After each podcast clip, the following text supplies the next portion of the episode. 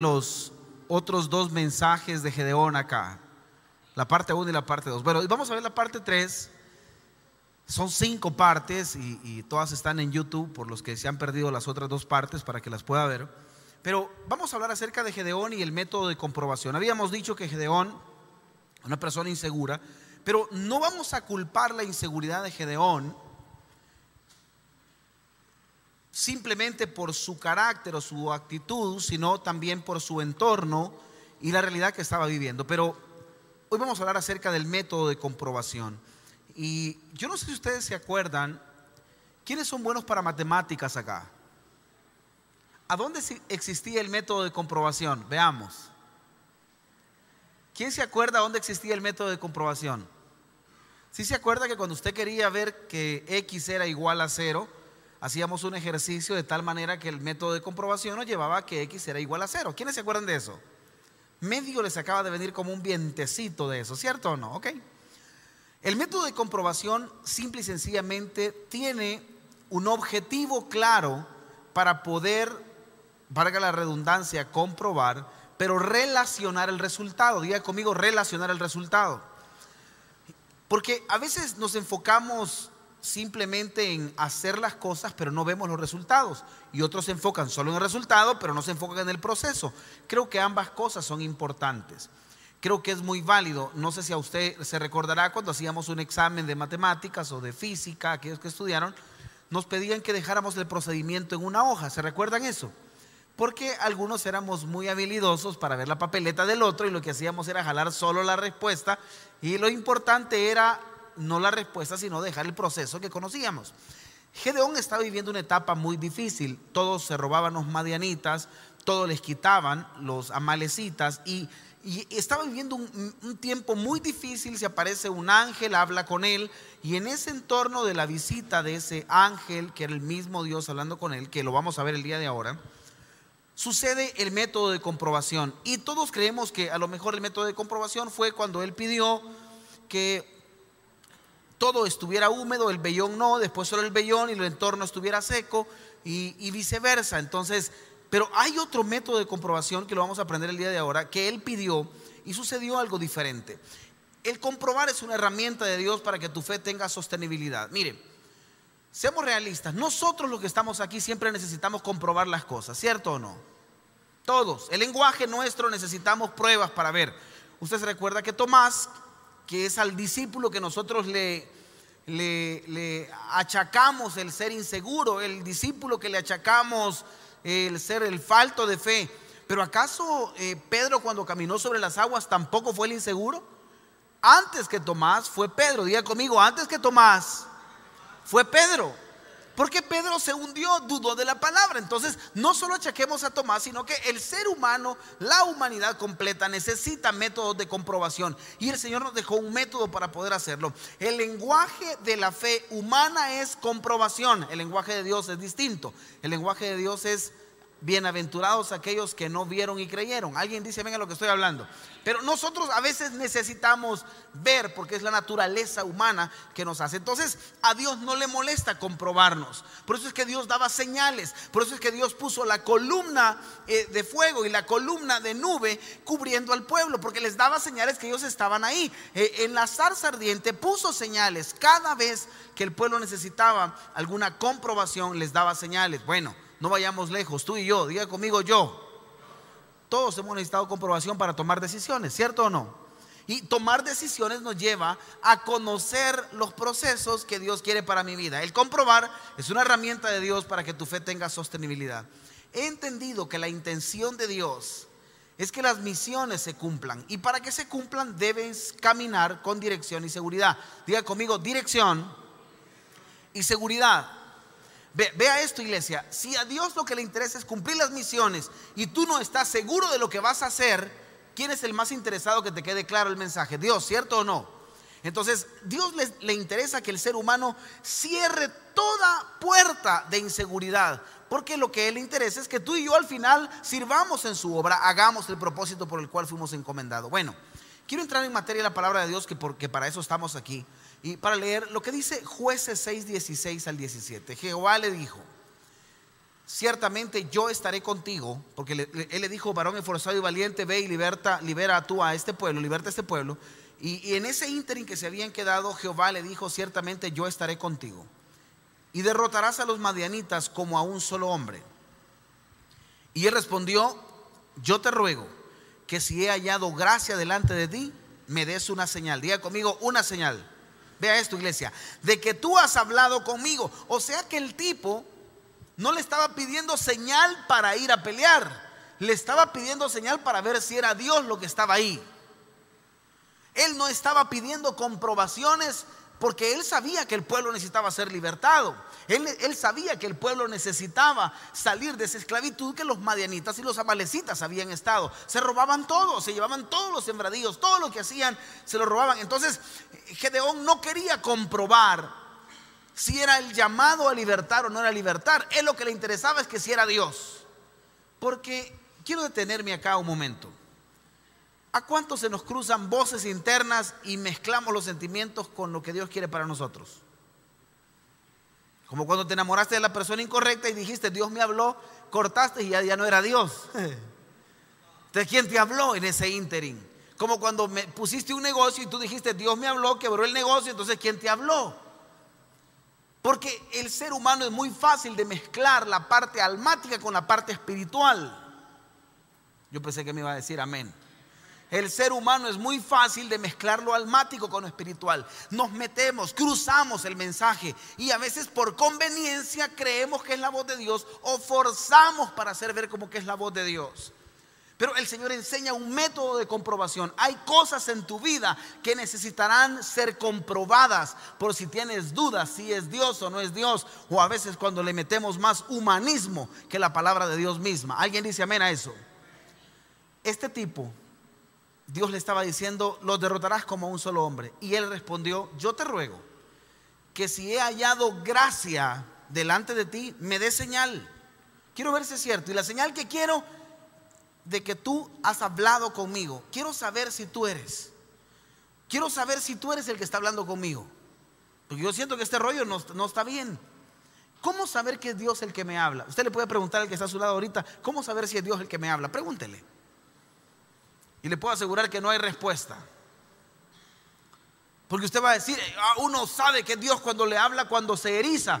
También cuando oye Chente Fernández y está bien apasionado, se eriza. O sea, el estar erizo no es eh, eh, garantía de que Dios ahí. Llorar tampoco es garantía que Dios está ahí.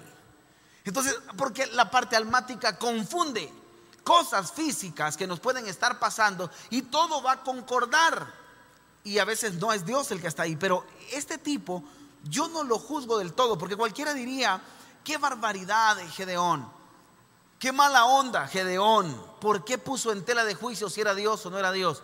Porque se iba a jugar su vida, se iba a jugar un pueblo. ¿Se imagina usted él se va donde los amalecitas y no era Dios? ¿Cree que no lo matan? Claro que sí. Entonces el tipo lo que quería era un método de comprobación porque la misión en la que iba estaba en riesgo su vida.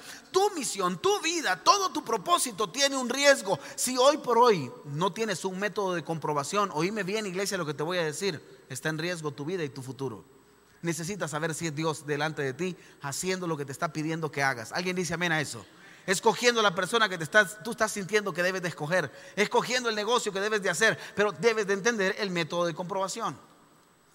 Jueces 6, 18 al 21, empieza a hablar Gedeón de esta manera. Te ruego, usted lo, puede, lo alcanza a leer ahí, sí, amén. Si tiene bien los ojos lo va a ver, amén. Te ruego que no te vayas de aquí hasta que vuelva a ti y saque mi ofrenda y la ponga delante de ti. Y él respondió, yo esperaré hasta que vuelvas. Mire, me quiero detener acá.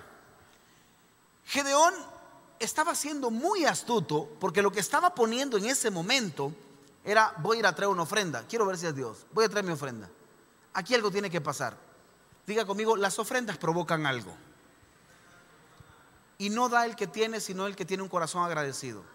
Lo que tú das es por lo que tú tienes adentro de tu corazón. Tu nivel de agradecimiento te lleva a un nivel de compromiso. Cuán agradecido estás es cuando sirves en la casa de Dios. Cuán agradecido estás es cuánto te metes a la casa de Dios. Usted va a ver gente que pasa aquí apasionada. Al que más se le perdona, más agradece. ¿A cuánto Dios nos ha perdonado acá? Entonces, hermano, no se sienta mal si lo juzgan que solo pasa dentro de una iglesia. Qué bueno. Al que más se le perdona, eh, más agradece. Y Dios te ha perdonado. A mí me ha perdonado unas, no le puedo explicar cuántas. ¿Cuánto te ha perdonado a ti? Y el nivel de agradecimiento. Entonces Gedeón provocó algo, dijo, voy a traer una ofrenda, pero Gedeón no lo estaba haciendo con una voluntad de que se merecía la ofrenda. Gedeón lo que quería era provocar algo, diga conmigo, provocar algo. Las ofrendas provocan algo. Las ofrendas te llevan a un cierto nivel. Quiero detenerme, hace poco enseñaba esto. Diga conmigo, seda acá. Así dígalo, seda acá. Ok, la palabra seda acá en el original, los judíos lo tienen muy claro que es. Usted lo puede buscar en Google si usted quiere esto. Existe la ofrenda, existe el diezmo y existe lo que se llama limosna, la siembra y la limosna. Diga conmigo limosna. La limosna es bíblica, se le da al pobre, los judíos lo tienen bien claro. La, tiene ocho niveles el sedacá y el sedacá se entregaba cuando alguien estaba pasando necesidad, buscaba donde redimir la, mala temporada que estaba viviendo y levantaba un sedacá. Todo judío levanta un sedacá cuando ha cometido un error, cuando se ha equivocado. Yo fui bendecido por un judío a través de un sedacá. Él estaba eh, tratando de redimir un error que había cometido y me bendijo. No le puedo explicar ni con cuánto me bendijo. Pero el tipo terminó pagándome una deuda eh, exuberante. Pero ¿cuál es este punto? El sedacá tiene un significado.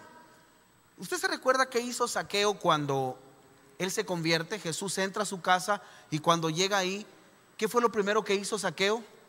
¿Qué fue lo que hizo saqueo? ¿Alguien me ayuda? ¿Puede, puede opinar? ¿Qué hizo saqueo? Devolver, dijo, voy a devolverle a lo que les he cobrado de más y al que tiene necesidad le voy a dar levantó en el original, levantó un sedacá, levantó algo para redimir el error que había cometido. Yo te invito a que tú busques en Google para que te des cuenta el poder del sedacá es darle, y no estoy hablando que se da dentro de la iglesia, la iglesia es una cosa, pero el sedacá es una ofrenda que se levanta al pobre, al que necesita, al necesitado, a un familiar que está pasando necesidad. ¿Alguien dice amén a lo que estoy hablando? Por eso es que los judíos tienen bien claro que cuando bendicen a alguien, saben que están levantando una limosna y Dios levanta ofrenda. ¿Alguien dice amén a eso? Este tipo se fue a levantar una ofrenda, porque la ofrenda provoca algo. Y se va y el tipo le dice, Dios le dice, yo esperaré hasta que vuelvas. Y entrando Gedeón preparó un cabrito y panes sin levadura de una efa de harina y la puso y la, puso, y la puso la carne en un canastillo y el caldo en una olla y sacándolo se lo presentó debajo de aquella encina. Vea esto. Cualquiera diría que poquito le dio. Porque si era Dios mismo le hubiera dado más. Pregunto yo, en ese ámbito, bajo ese contexto, en ese entorno, Gedeón le estaba dando mucho. Porque en ese momento los amalecitas se llevaban todo. Y él prácticamente le estaba dando de un tesoro que había guardado lo mejor para ese momento, para esa ofrenda. ¿Alguien entiende lo que estoy hablando? Usted sabe que el pueblo judío, dependiendo de su condición económica, daban la ofrenda. Al que tenía poca, eh, pocos ingresos o era de baja, eh, eh, de baja, de baja perfil en la sociedad, llevaban harina, llevaban una tortolita, llevaban algunos frutos. Pero aquellos que empezaban a dar a partir de cabritos, chivitos, ¿alguien entiende lo que estoy predicando? Era porque tenían una posición económica un poco más fuerte. Me encanta Gedeón, que lo que levanta en ese momento es un cabrito. Nosotros a lo mejor le podemos llamar peligüey. Por cierto, ¿quiénes han probado el peligüey aquí? Eso es una cosa de Dios tremenda. Si no lo ha probado, pruébelo. En nombre de Jesús.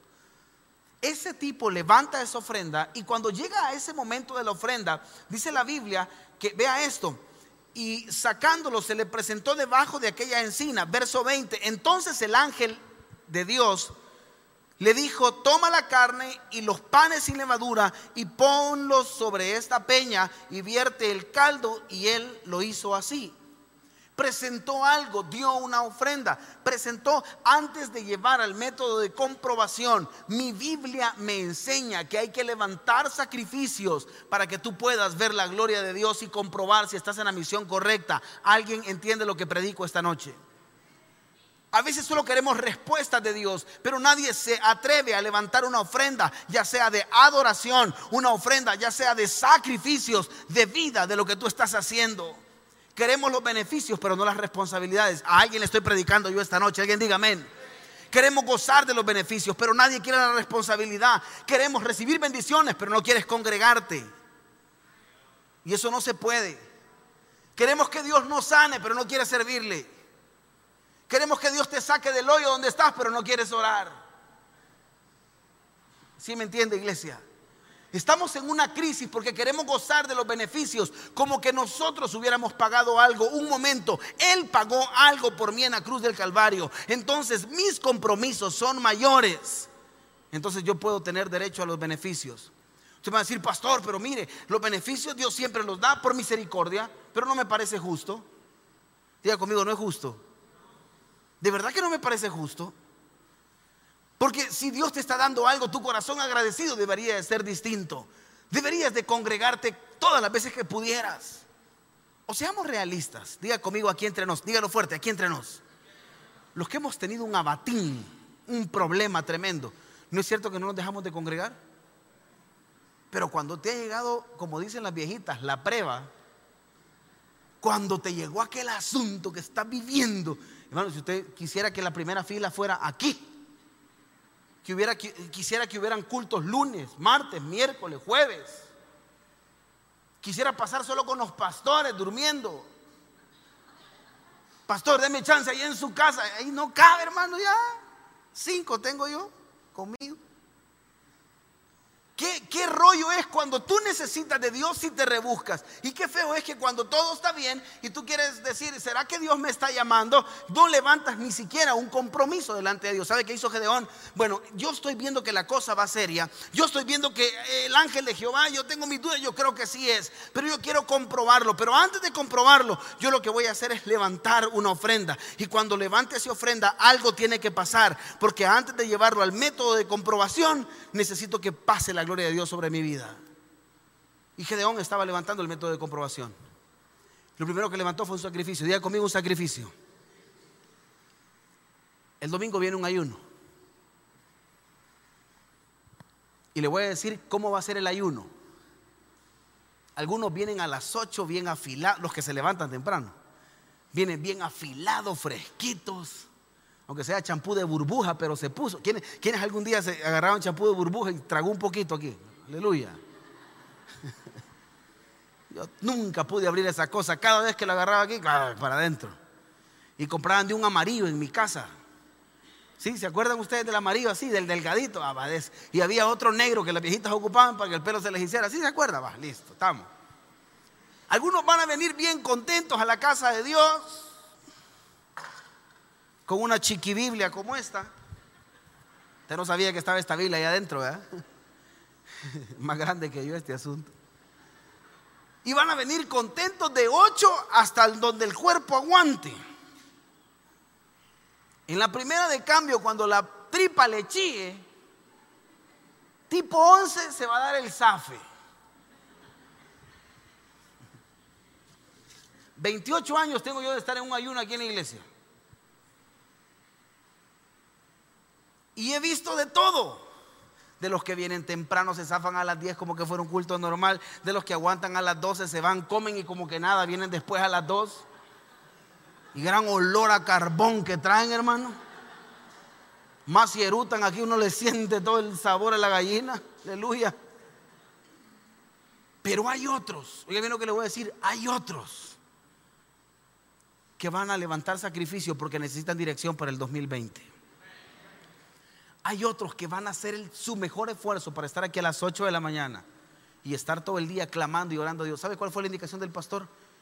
Vamos a predicar poco. Cuatro prédicas durante todo el día. Necesito más oración. Que las rodillas realmente no duelan ese día. Ahora me encantó la postura de nuestro pastor.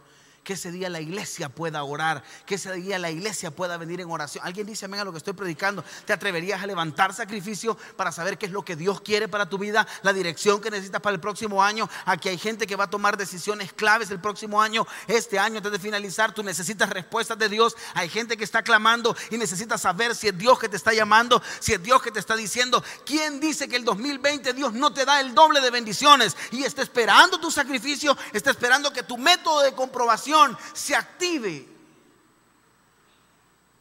Gedeón no fue lento, fue y le dijo, ¿me permitís? Fue a traer el cabrito. Sin duda era Dios. Hubiera sido uno de nosotros, se lo come. Aleluya.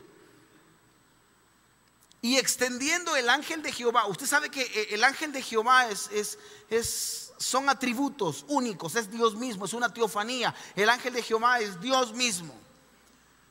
Eh, y el ángel de Jehová, el báculo que tenía en su mano, fue que lo, extendió, tocó con la punta la carne y los panes sin levadura y subió fuego de la peña. Entiéndame lo que está pasando. El cual consumió la carne y los panes sin levadura. Me quiero detener aquí. ¿Qué profeta fue el que logró con fuego demostrar que Dios estaba ahí? ¿Qué profeta fue el que se le levantaron profetas de Baal? Y se le vinieron encima y solo él estaba ahí. Él dijo, miren, esto está súper fácil. ¿Hasta cuándo claudicaréis? Les dijo el profeta en ese momento entre dos pensamientos. ¿Hasta cuándo vamos a dejar de adorar a otros dioses? Yo necesito poner un alto acá, dijo el profeta. Y si esto es de Dios y ustedes quieren levantar esta ofrenda, quiero, quiero pedirles algo, dijo. Que el fuego, el fuego no salga de abajo, que el fuego venga de arriba. Y es más, dijo el profeta, échenle agua a todo este asunto. Y si ustedes hacen que esto se consuma, entonces vamos a adorar a Baal. Pero si esto lo hago yo a través de la obra del Espíritu Santo y Dios obra aquí, vamos a adorar a Jehová Dios y los voy a matar a todos. Un fulano, ¿sabe qué estaba haciendo Gedeón aquí? Él levantó su ofrenda y era lo que quería el método de comprobación. Y necesitaba saber que Dios estaba ahí. ¿Alguien entiende lo que estoy hablando? Que Dios estaba en medio de la ecuación, que Dios estaba en medio de la misión, que Dios estaba en medio de la decisión que estaba a punto de tomarse. Dice la Biblia que el, el ángel de Jehová tocó con la punta del báculo la carne y subió fuego de la peña. Subió fuego de la piedra. ¿Alguien entiende lo que estoy hablando? Y el ángel de Jehová desapareció de su vista. ¿Qué hizo? Vea esto, tocó con la punta la carne y los panes sin levadura y subió el fuego de la peña, el cual consumió la carne y los panes sin levadura. Lo mismo que pasó con el profeta. Lo mismito, todo se consumió, porque cuando la presencia de Dios llega, hay un método de comprobación. Antes de tomar misiones en tu vida y saber que Dios está ahí, necesitas comprobar a través de una ofrenda. Y no solo hablo de una ofrenda física, hablo de tu vida misma. Nosotros somos ofrenda. Alguien dice amén. No cumplas misiones si Dios no está contigo. No cumplas misiones si la presencia de Dios no va contigo. Por favor, no te atrevas a levantarte en misiones si la presencia de Dios no va ahí. Necesitamos la presencia de Dios antes de salir a servir, antes de estar en su casa. Alguien dice amén. Antes de hacer su voluntad, la presencia de Dios ahí. Romanos 2 me da el método de comprobación. Versión Reina Valera. ¿Usted lo puede leer conmigo, por favor? 1, 2, 3. No os conforméis a este siglo, sino transformaos de vuestro entendimiento para que comprobéis cuál sea la buena voluntad de Dios, agradable y perfecta. Vamos a hablar del método de comprobación. ¿Por qué Gedeón necesitaba comprobar esto? Sencillo. La comprobación se activa con la renovación del entendimiento. Tú quieres ver bendiciones actuales con pensamientos ancestros. Vuelve a repetir esto. Jesús mismo, la Biblia misma es una palabra evolucionada.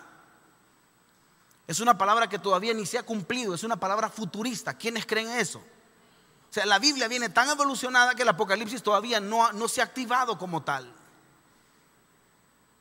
Viene con un software todavía por años, no sé cuándo es lo que va a suceder, pero la Biblia misma ya trae la evolución completa de todo lo que va a suceder.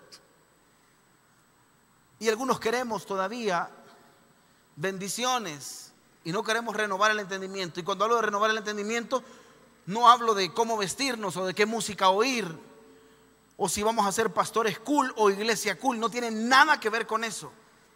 Estoy hablando de la renovación del entendimiento acerca de que nos haya amanecido la voluntad de Dios en nuestra vida. Hablo de la transformación de la santidad. Hablo de los cambios de cosas. Alguien me preguntaba un día de estos, pastor, ¿y por qué la iglesia no es un poco más liberal? Sencillo. Aquellos que venimos del mundo, yo no me atrevería a jugar con eso. Cuando tú vienes del mundo y sales de ahí, aquellos que bebimos sabemos que no podemos tomar ni una copa de licor porque nos va a obligar a retroceder. Hace muchos años me recuerdo que estábamos eh, en, una reunión de amigos y cristianos evangélicos, entre ellos algunos pastores. Estaban reunidos en una casa y todos y saquemos el vino y tomemos porque Jesús en la boda de Caná, la casaca santa que le dan a uno tomémonos un traguito. Yo me acuerdo que le dije a esta persona, sobre tu sangre cae, si yo llego a probar esto y no me detengo y no vuelvo en santidad, sobre tu cuerpo cae y que Dios traiga juicio sobre ti. Me dijo, no lo hagas. Ay, no es que es bueno y no que es bíblico, pues. Aquellos que venimos del mundo sabemos que no podemos jugar con nada de lo que hicimos en el pasado. Porque una puerta pequeña me lleva a un laberinto completo. Yo no puedo jugar con métodos de comprobación. Yo no puedo tomar misiones. Yo no puedo tomar eh, activaciones de parte de Dios si yo no renuevo mi entendimiento. Para que tú veas la gloria de Dios, tienes que tener santidad extrema al tope. No juegues con el pasado. No te atrevas a abrir puertas que ya cerraste alguna vez. Ni se te ocurra, iglesia. Pastor, si es que en diciembre yo solo voy a poner los flores un ratito, aleluya. Pastor, si solo la jícara. Y el papaturro. No te atrevas a abrir puertas que ya cerraste. Porque tú lo miras como una pequeña puerta pero el método de comprobación funciona solo para aquellos que tenemos renovado el entendimiento. Tú quieres cosas grandes, sé radical, no juegues con lo que cerraste un día. No se te ocurra. ¿Alguien entiende lo que predico? Entender los tiempos te lleva a utilizar el método de comprobación. Tú te vas a dar cuenta que Dios te va a cambiar cosas en este tiempo. Y te voy a decir algo yo sí creo en un Dios que acelera tiempos y etapas. Yo sí creo en un Dios que tiene una misión específica para tu vida y la mía. ¿Cuántos tenemos una misión específica de parte de Dios? Yo sí creo en un Dios que cuando te va a entregar algo, tienes que entender los tiempos. Y el 2020, bueno, es más, lo voy a decir con autoridad en esta iglesia, en el mes de noviembre, nuestra iglesia cierra ciclo y apertura uno nuevo. Siempre, y lo digo por el Espíritu, siempre nuestra iglesia, cuando hay un cierre de ciclo, se vienen nuevas misiones, Dios nos entrega nuevas cosas. Usted sabe que nuestro pastor ya tiene la palabra profética del 2020, que hemos estado en tiempos de oración, que hemos estado hablando de diseños, que tenemos tan claro lo que Dios quiere para nuestra iglesia en el 2020. Se entiende usted que Dios lo que necesita es que la iglesia entienda los tiempos. Hay muchos de los que están sentados aquí que vienen con misiones nuevas para edificadores. Hay gente que viene aquí, que viene con misiones nuevas para sus negocios. Hay gente que está aquí, que viene con misiones nuevas para sus familias. Yo pensé que usted me iba a decir amén, yo que usted arrebatar esa palabra. Hay gente que está sentada aquí, que Dios le cambia la economía el próximo año. Hay gente que está sentada aquí, que Dios se va a revelar en sanidad. Hay gente que está sentada aquí, que Dios le va a dar hijos. Hay gente que está sentada aquí, que Dios lo va a prosperar tan grande como, como usted lo está esperando. Alguien dice amén a eso. Entender los tiempos de Dios te lleva a utilizar el método de comprobación. Pero yo no puedo activarlo si yo no activo la renovación de mi entendimiento. ¿Cuál es el chiste de ser cristiano si yo no renuevo mi entendimiento? ¿Para qué me hice evangélico? ¿Para parecerme al mundo? Seamos realistas. ¿Alguien entiende lo que estoy predicando esta noche? Los miércoles venimos los maduros en la fe. ¿Para qué me hice cristiano? Para venir, congregarme y echarme mis dos que tres traguitos, para venir, congregarme y bailar un mi poquito, para venir, congregarme y tener dos mujeres. Aleluya. Para venir, congregarme y, pues sí, de repente flaquear o, pastor, la carne débil. Renovar mi entendimiento me lleva a santidad extrema, a empujar a niveles de santidad extrema. ¿Alguien entiende lo que estoy hablando? Cuando tú saliste del mundo y veniste a la luz, veniste para dar fruto, porque es más importante el fruto que el don. Es más importante el fruto que el carácter. Es más importante el fruto que la habilidad. Yo le puedo asegurar que vemos muchos que somos habilidosos aquí, pero si no hay fruto, ¿de qué sirve? Me encanta saber esto. Entender los tiempos te lleva a utilizar el método de comprobación. Una nueva misión o una nueva asignación debe llevar la comprobación. Pastor, ¿cuál es el método de comprobación? Bueno, quiero, quiero leer lo que la Biblia dice. Allá adelante usted lo va a ver. Dice la Biblia para que comprobéis cuál sea la buena voluntad de Dios, agradable y perfecta. El método de de comprobación es lo bueno, lo agradable y lo perfecto. Tú quieres saber si Dios está ahí, tiene que ser bueno, agradable y perfecto. Tú quieres saber si Dios está en medio de la decisión que vas a tomar, tiene que ser bueno, agradable y perfecto. Tú quieres saber si la decisión que vas a tomar, que va a transformar la vida de tu familia, está ahí, debe de ser buena, agradable y perfecta. Tú quieres saber si lo que vas a hacer ese día, lo que vas a encomendar a Dios ese día, está Dios ahí, debe de ser bueno, agradable y perfecto. Pastor, mire, lo mío es bueno y agradable, pero no es perfecto. No está Dios ahí.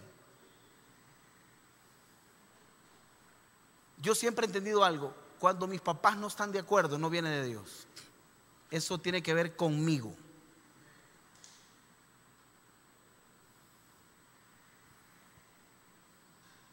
Si mi papá no fuera mi pastor, que a veces me encantaría que él no fuera mi papá, solo mi pastor, pero me encanta que sea mi papá también. Si mi pastor no está de acuerdo, algo no viene de Dios. Si mi pastor no mira lo que yo estoy viendo, algo no viene de Dios. Hace muchos años yo iba a tomar una decisión muy fuerte. Yo me iba del país. Nos llamaban fuera del país a pastorear a Houston. Y estábamos pasando una sequía económica. No le puedo explicar creo que mm, tú estabas ahí, tú estuviste en la cena de despedida, ¿verdad, Max? Que pedimos dos pavos y comimos ahí arriba, yo me despedí. Ya estábamos, fue un mes de diciembre donde ya estaba todo hablado, en enero agarrábamos papeles y nos íbamos. Y justo cuando llego donde mi pastor, le dije, papá, te vengo a buscar como pastor, no como papá. Y le conté el proyecto, me dijo, hijo, te voy a hablar como papá, me encantaría que te vayas para que te cambie la vida. Te voy a hablar como pastor, ¿dónde está tu llamado? No puede ser que Dios te haya llamado un día aquí y otro día te cambie y aquí no, no, no sé. Pero eso es algo que tú tenés que entender. ¿Por qué no lo oramos?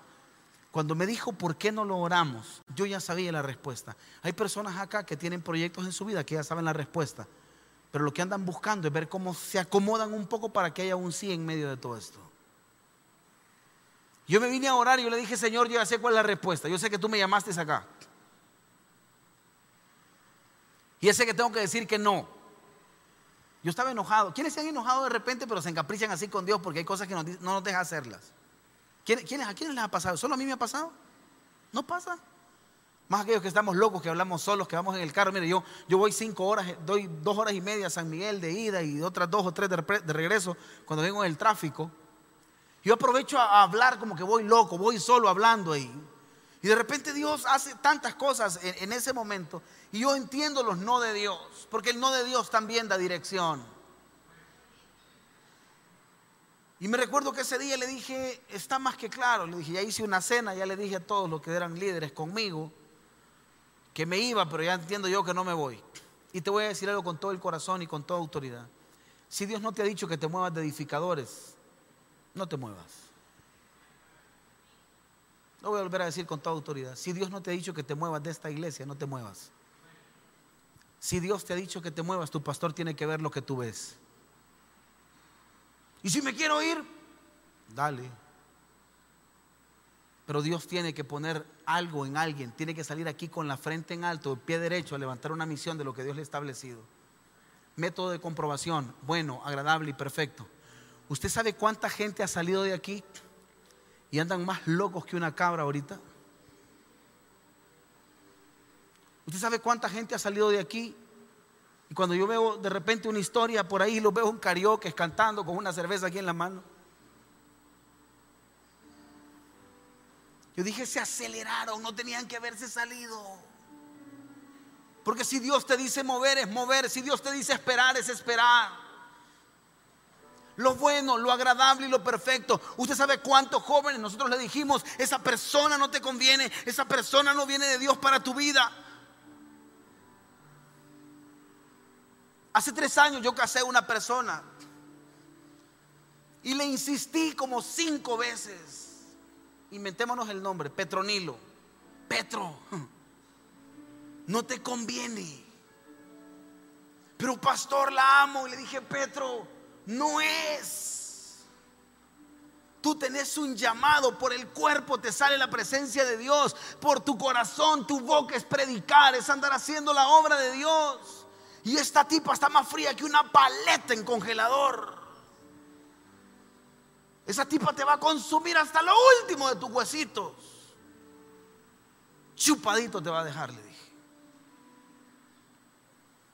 Ay, pastor, me dijo, si no me quiere casar, mejor dígame, yo te caso, le dije. Pero vamos a hacer un trato. Vas a firmar este papel conmigo, le dije. Que este día, 7 de diciembre, nunca lo voy a olvidar, 7 de diciembre, te dije que no era. ¿Estamos de acuerdo? Firmémosla, me dijo. Firmémosla, le dije. Hace tres semanas me llamó que se estaba divorciando.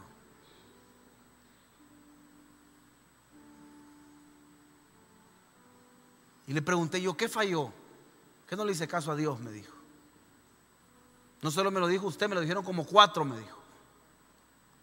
¿Cuántas veces Dios te ha dicho algo? Pero como tú te has empecinado que ahí es, que eso es y que debo de hacerlo, iglesia, no se complique. Bueno, agradable, perfecto. Lo voy a volver a repetir. Bueno, agradable, perfecto. Hija, no te conviene. Bueno, agradable, perfecto. No es el negocio para tu vida. Bueno, agradable, perfecto. No es el tiempo de Dios todavía bueno, agradable, perfecto. No se vaya a equivocar. Dios lo que necesita es una iglesia que viva en comprobación, porque lo que le interesa es que la iglesia cumpla misiones. No dejes que la inseguridad gobierne tu vida de fe. Cuando haya inseguridad en tu vida, mételo al método de comprobación, a lo bueno, a lo agradable y lo perfecto. Saca del sistema, saca de tu mente. Si no lleva lo bueno y lo agradable y lo perfecto, no insistas. ¿Para qué insistir?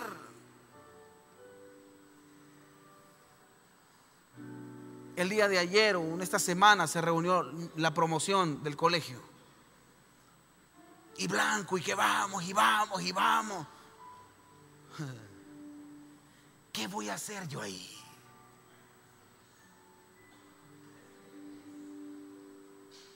¿Qué voy a hacer? Yo, mire, pastor, usted no puede hablar de Jesucristo, pero otro día y no me van a entender si aquí estaban, ve, unánime juntos. ¿Qué voy a hacer yo ahí? Si tengo mis dudas, debo de ir, no debo de ir, sencillo, meter el método de comprobación. ¿Es bueno lo que voy a hacer? ¿Es agradable lo que voy a hacer? ¿Es perfecto lo que voy a hacer delante de Dios? Y te vas a dar cuenta que muchas cosas las vas a sacar del sistema porque el método de comprobación los va a descalificar. Porque cuando tú elevas tu entendimiento a un tiempo de santidad y lo metes a lo bueno, al agradable y lo perfecto, hay cosas que van a quedar descalificadas. Por favor, enfócate en todo aquello que no es descalificado. Enfócate en todo aquello que lleva lo bueno, lo agradable y lo perfecto.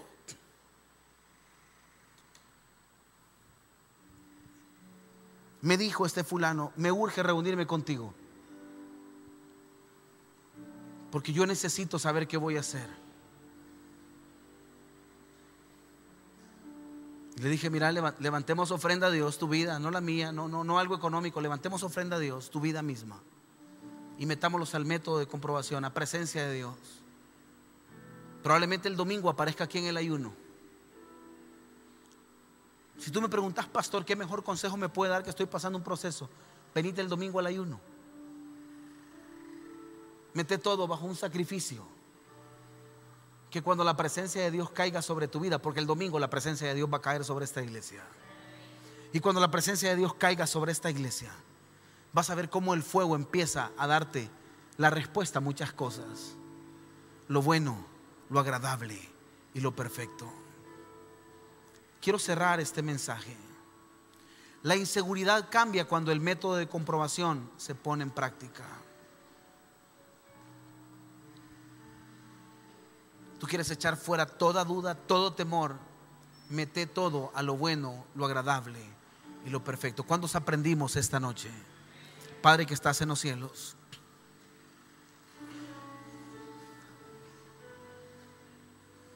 Yo pongo todo delante de tus manos, Señor.